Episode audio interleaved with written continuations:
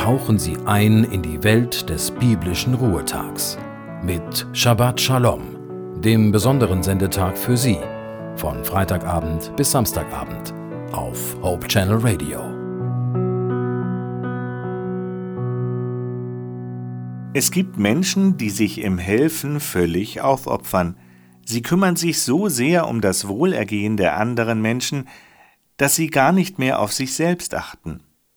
Der mittelalterliche Mönch Bernhard von Clairvaux hat sogar im Kloster vor allzu viel Arbeit und vor zu wenig Besinnung gewarnt und schreibt an einen Mitbruder Es ist viel klüger, du entziehst dich von Zeit zu Zeit deinen Beschäftigungen, als dass sie dich ziehen und dich nach und nach an einen Punkt führen, an dem du nicht landen willst. Wenn du dein ganzes Leben und Erleben völlig ins Tätigsein verlegst und keinen Raum mehr für Besinnung vorsiehst, soll ich dich da loben? Darin lobe ich dich nicht.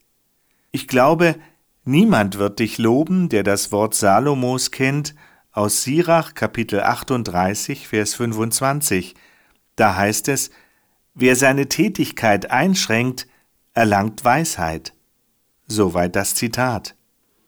Wenn ich es wage, weniger zu arbeiten, habe ich überhaupt die Muße, über meine Situation nachzudenken. Bernhard von Clairvaux führt weiter aus, damit deine Menschlichkeit allumfassend und vollkommen sein kann, musst du also nicht nur für alle anderen, sondern auch für dich selbst ein aufmerksames Herz haben. Denn was würde es dir nützen, wenn du nach dem Wort des Herrn aus Matthäus 16, Vers 26 alle gewinnen, aber als einzigen dich selbst verlieren würdest. Wenn also alle Menschen ein Recht auf dich haben, dann sei auch du selbst ein Mensch, der ein Recht auf sich selbst hat. Warum solltest einzig du selbst nichts von dir haben? Wie lange noch schenkst du allen anderen deine Aufmerksamkeit, nur nicht dir selber?